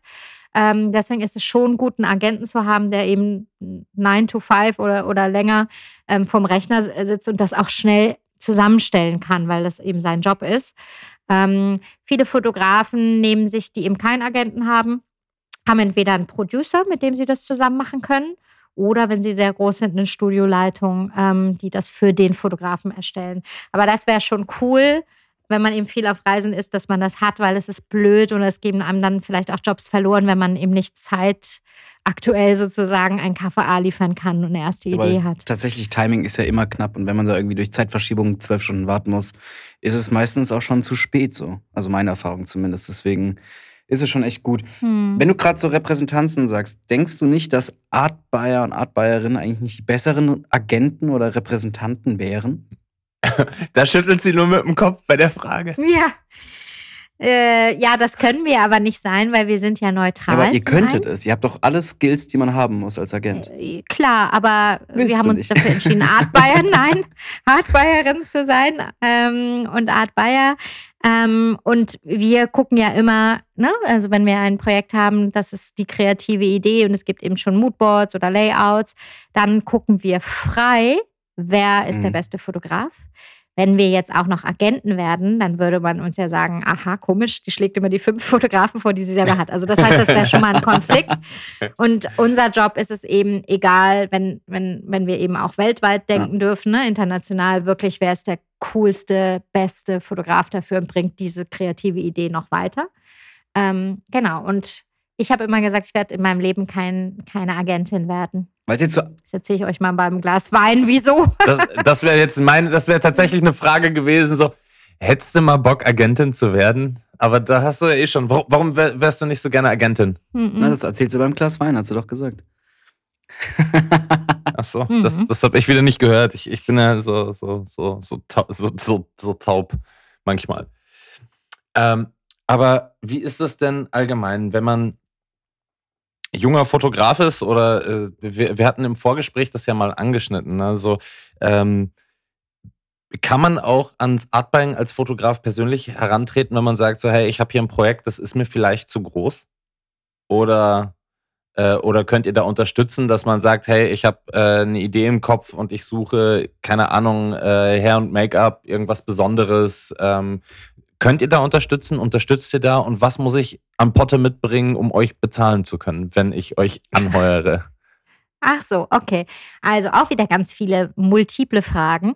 Ähm, äh, also das dürfen ja nur freie Artbuyer. Also die dürften dann dafür Geld nehmen. Als festangestellter Artbuyer kannst du trotzdem supporten, habe ich früher auch gemacht. Ne, wenn Fotografen gefragt haben, was wir dann, äh, also sagen wir mal, als festangestellter Artbuyer kommt ein junger Fotograf auf mich zu und hatte bei uns einen Termin und wir finden den toll und hat gemerkt, dass wir, dass wir den supporten, dann dürfen die unbedingt solche Fragen stellen. Nur dann würde ich halt dir in dem Fall, wenn du sagst, du suchst so Teams, würde ich sagen, pass auf, ich stell dir mal, wenn ich kurz mal eine Minute Zeit habe, ein paar Agenturen zusammen mit tollen Haare, Make-up und Styling. Ähm, äh, Artisten und dann schreib die doch mal an mit lieben Grüßen von mir und guck doch mal, da gibt es ja auch Junge, die noch freie Arbeit machen. Also in jedem Fall. Und das machen auch festangestellte Artbuyer. Das andere ist ja dann zu unterstützen, aktiv, Mhm. ne, so etwas zu produzieren oder mal ein Casting zu machen. Das dürfen nur freie Artbuyer, weil das darfst du ja nicht, wenn du festangestellt bist, logischerweise. Genau, aber das machen wir natürlich auch. Also ähm, wenn wir es nicht können, wissen wir, und das ist ja zum Beispiel auch das Artbuying, ähm, äh, auch in großen Agenturen, ne? Also da ähm, muss ich mal einmal kurz ausholen. Ist immer so, ja, ist das Artbuying? Nee, wissen wir nicht. Oder wenn wir nicht wissen, wohin, frag doch mal das Artbuying, ob die eine Lösung haben. Und letztendlich, das klingt jetzt blöd, aber ist es ja so. Also zu uns laufen ja erstmal ganz viele Sachen rein, Newsletter, Fotografen, die uns was schicken, ähm, Künstler, die uns was schicken, weil sie auf Weihnachtsfeiern auftreten wollen, was weiß ich. Also ihr könnt euch das gar nicht ausmalen. Künstler, die auf skurrilen Sachen Weihnachtsfeiern über auftreten wollen. Mhm. Jetzt bin ich gespannt. Ja, ja, mit so, Lou Bega. keine Ahnung, also es gab's halt mal. Siegfried und Roy. Ähm, aber deswegen haben wir, haben wir äh, ein großes Netzwerk natürlich und ähm, man kann das immer fragen, weißt du, und wenn wir jetzt gerade, äh, weiß ich, selber auf Produktion sind, keine Zeit haben, können wir aber jemanden vermitteln und hören uns das an und ähm, machen uns Gedanken, wie wir da weiterhelfen können, ja klar. Und ich glaube, da spreche ich für alle meine Kollegen und. Kolleginnen. Da hältst du jetzt aber mal richtig die Hand ins Feuer. Ja, aber das mache ich auch gerne, weil das ist auch so. so. Wenn wir gerade beim Thema Weiterhelfen sind, wir haben im Vorgespräch, hast du erzählt von eurer tollen Aktion Portfolioputz. Das heißt, ihr beratet junge Fotografen, Fotografinnen, sichtet die Mappe, also während Corona hat sich das bei euch ja so ein bisschen aufgebaut. Ähm, denkst du, diese Aktion hat selber für euch so den Workflow auf ein neues Level gebracht, so gerade so digital und oder denkst du, das ist immer noch so persönlich immer noch besser? Erzähl mal von der Aktion Portfolioputz. Ich- Wir fanden das echt sehr, sehr, sehr interessant. Ja, vielleicht so, genau. Äh, Einige überlegen sich einen Podcast, andere machen einen Portfolioputz. Genau, die Idee ist eigentlich zu Corona entstanden und total simpel, weil wir waren ja alle im Schock im März 2020, weil Produktionen abgesagt wurden und ähm, die Birte ist meine Partnerin und ich äh, arbeiten ja eben viel im Beauty- und Fashion-Bereich, sprich viel mit Modellen und großen Teams und das durfte man ja nicht und ähm, ja, ich weiß nicht, meine Selbstständigkeit, ich war dann schon auch gestresst und habe hab Existenzängste gehabt, wie viele. Ähm, und dann haben wir halt gesagt, okay, lass uns doch erstmal die Sachen machen, die wir immer so hingelegt haben, äh, wenn wir mal Zeit haben. Das fing an mit unserer Website, Mhm. ne, dass wir gesagt haben, komm, was schmeißen wir da raus ähm, und gucken uns das mal an. Weil solche Sachen bleiben liegen, das ist bestimmt bei jedem so. Ähm, dann kam die Wohnung dran. Man könnte mal wieder Fenster putzen und äh, zu Ikea fahren konnte man, glaube ich, gar nicht. Egal. Aber aus, äh, so ist das dann bei mir entstanden, wo ich dachte, wa- was kann ich denn in meinem Job machen? Und ich habe natürlich, also immer wieder Fragen Fotografen, das ist jetzt vor Corona, ach Mensch, du hast jetzt so tolle Sachen zu meiner Mappe gesagt, dürfte ich dann mal dem eine Mappenbesprechung machen? Und das Ding ist, es gab dafür nie Mhm. Zeit, weil dafür muss man sich Zeit nehmen. Das macht total viel Spaß und das kann man nicht mal eben in zehn Minuten machen. Und so kam ich auf die Idee, dass ich dachte, so jetzt, wo alles abgesagt ist, könnte man ja das Fotografen anbieten. Und ich habe es eben Portfolioputz genannt, weil ich Alliterationen liebe. Zum einen, ich fand, das bleibt hängen. Und weil wir alle in dieser Situation waren, von Wohnung putzen über äh, unseren Auftritt angucken, was weiß ich, also aufräumen im Allgemeinen.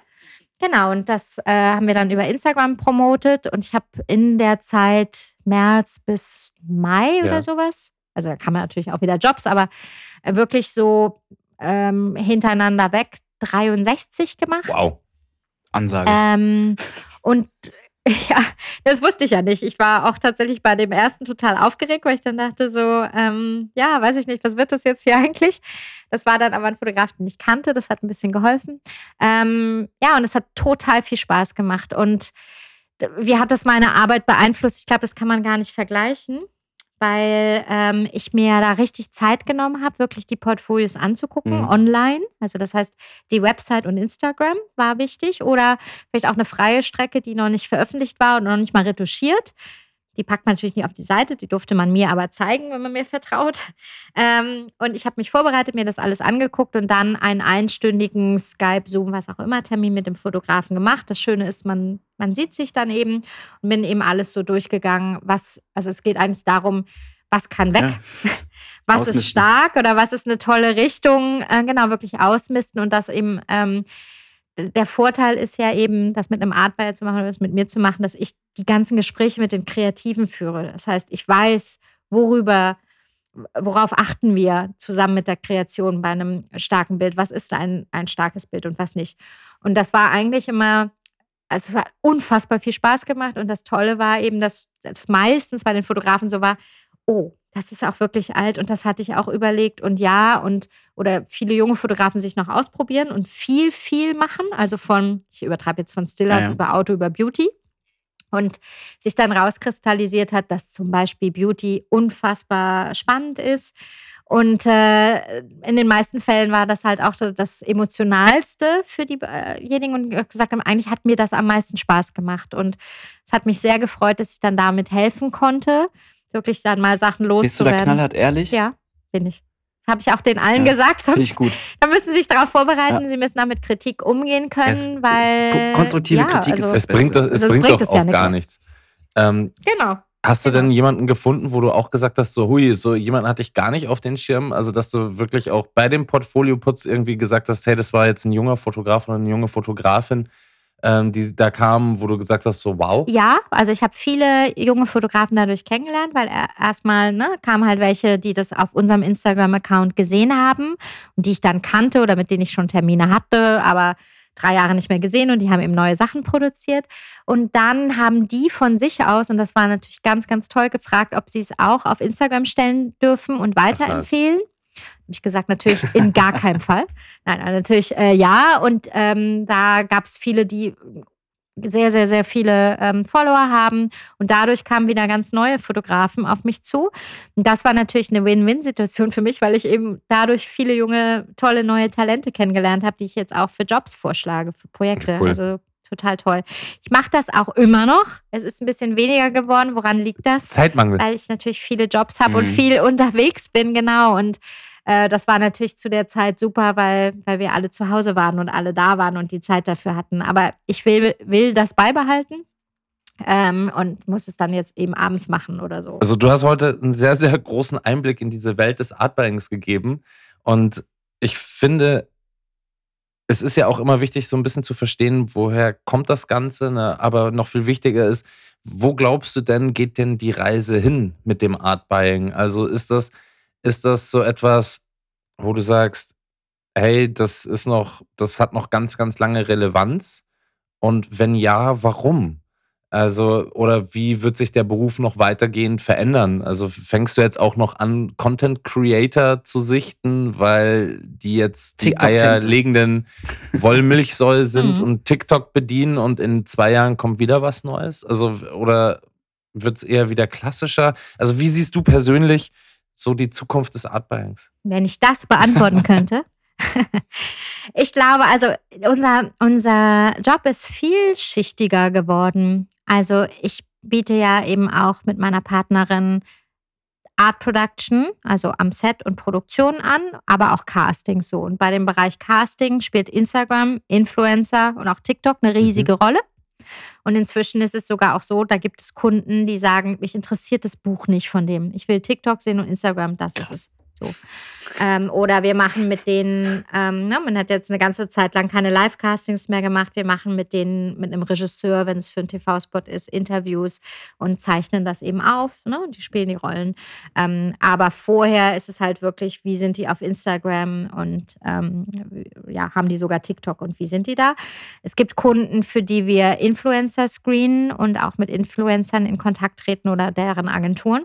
So, und das sind so Sachen, die sind einfach on top gekommen, was ich, da bin ich aber total dankbar drüber, weil ich fände das ganz furchtbar, wenn sich mein Job nicht verändern würde und die Job Description nicht verändern würde. Und ich glaube, aus dem Grund mache ich das immer noch gerne, weil äh, es doch toll ist, dass man immer noch dazulernt. So. Oder es ist, ich kenne keinen Job, den wir haben, bei dem nicht Bewegtbild mit Mhm. eine Rolle spielt. Deswegen rate ich auch jedem jungen Fotograf oder auch länger dabei sein Fotograf, gibt es ja auch, macht bitte Bewegtbild. Und das können Kleinigkeiten sein. Zeigt, dass ihr das könnt, weil eure Kameras können das. Aber habt ihr einen geilen Editor? Habt ihr jemanden, der Musik komponieren kann? Was auch immer. Also wenn ihr freie Arbeiten macht, dann und schon diesen ganzen Ja. Aufwand betreibt, ist es ja auch äh, viel schwieriger, in einem Foto eine Geschichte zu erzählen. Meiner Meinung nach ist es viel einfacher äh, im Bewegtbild, weil du hast Mimik, du hast Sound, Ja, Ne? Du hast irgendwie, weiß ich nicht, einen Lichtverlauf und was auch immer.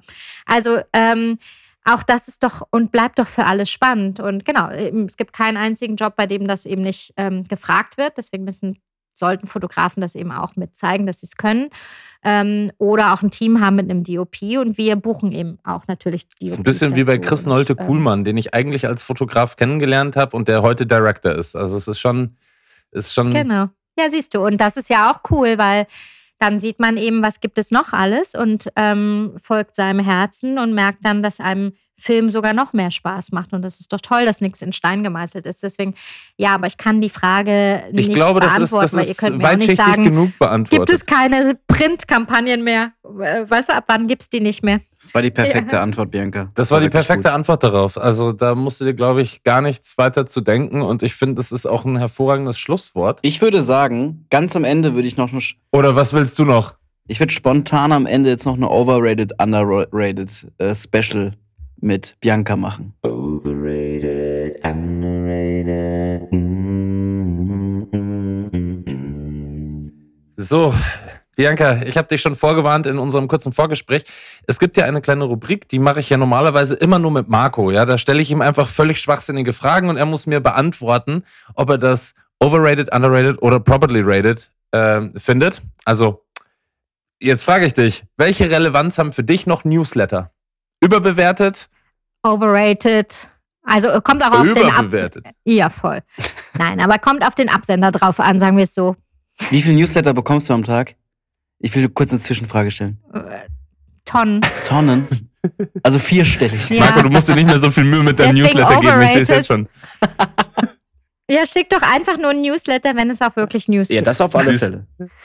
Gut, dann geht's weiter. Welche Relevanz haben für dich Bildbände, ähm, wie so zum Beispiel Seltmann und Söhne, Catch Jahresbuch, Blickfang und Co.? Also schon Relevanz, weil gerade so diese Autoalben und so sind toll, da nochmal reinzugucken. Und man muss ja auch sehen, es gibt ja eben auch Nachwuchs, also junge Artbuyer, für die das eben auch eine tolle Hilfestellung ist, sich das anzugucken und dann auf die Websites zu gehen. Ähm, Also genau richtig. ansonsten stauben sie. Stauben sie. Nein, nein, das ist schon toll. Da ist auch ganz viel Aufwand dahinter und ich gucke tatsächlich auch rein. Ich lese mir jetzt nicht bei Blickfang, finde ich toll, aber ich lese mir jetzt nicht jedes Interview durch oder so, aber äh, das ist, sind aufwendig gemachte ähm, Sachen und gedruckte Fotos sind immer schön. Also toll Gut, sind die. und jetzt ein ganz, ganz heikles Thema, Blacklisting. Was ist das denn? Gibt's sowas?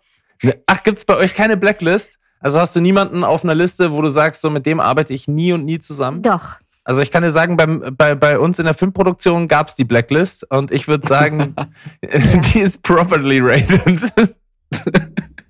Ja, probably rated natürlich, ja. klar. Okay, gut, danke dir dafür. Erstmal tausend Dank für Overrated, Underrated, Bianca.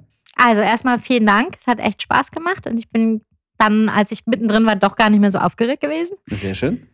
Nein, und toll, dass ihr das macht. Ich finde es super und ja, ich hoffe, ich konnte ein bisschen äh, Einblicke bieten. Und äh, falls jemand immer noch Lust hat, Artbayerin oder Artbayer zu werden, wir können auch ausbilden. Ähm, und dann freue ich mich sogar über Bewerbung ähm, an, ja, geht auf unsere Website, da sind unsere Wir packen alles in die Shownotes. hinterlegt. Dann schreibt uns einfach. Okay, cool. Bianca, es war wirklich eine sehr, sehr, sehr interessante Folge. Also selbst wenn ich nicht selber der Host wäre, würde ich mir die Folge anhören, weil du wirklich sehr viele Internas ausgeplaudert hast, die ich gerne vor zehn Jahren schon gewusst hätte. Nee, tatsächlich, war, fand ich sehr, sehr, sehr interessant. Hattest Cool, du denn ein bisschen Dank. Spaß mit uns? Ja, klar. Auch wenn du sehr viel Redeanteil, also klar, wir haben dich ja auch die ganze Zeit bombardiert mit Fragen, ne? aber ich, ich hoffe, du, es war nicht unangenehm für dich.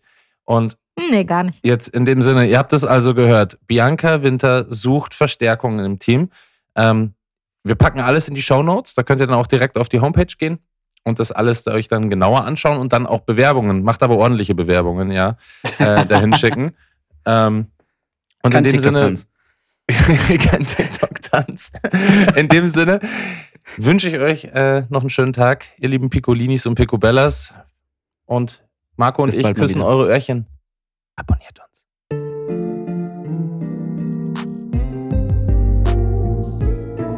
Picobello? Picobello. Picobello. Oh nein, jetzt muss ich wieder zwei Wochen warten.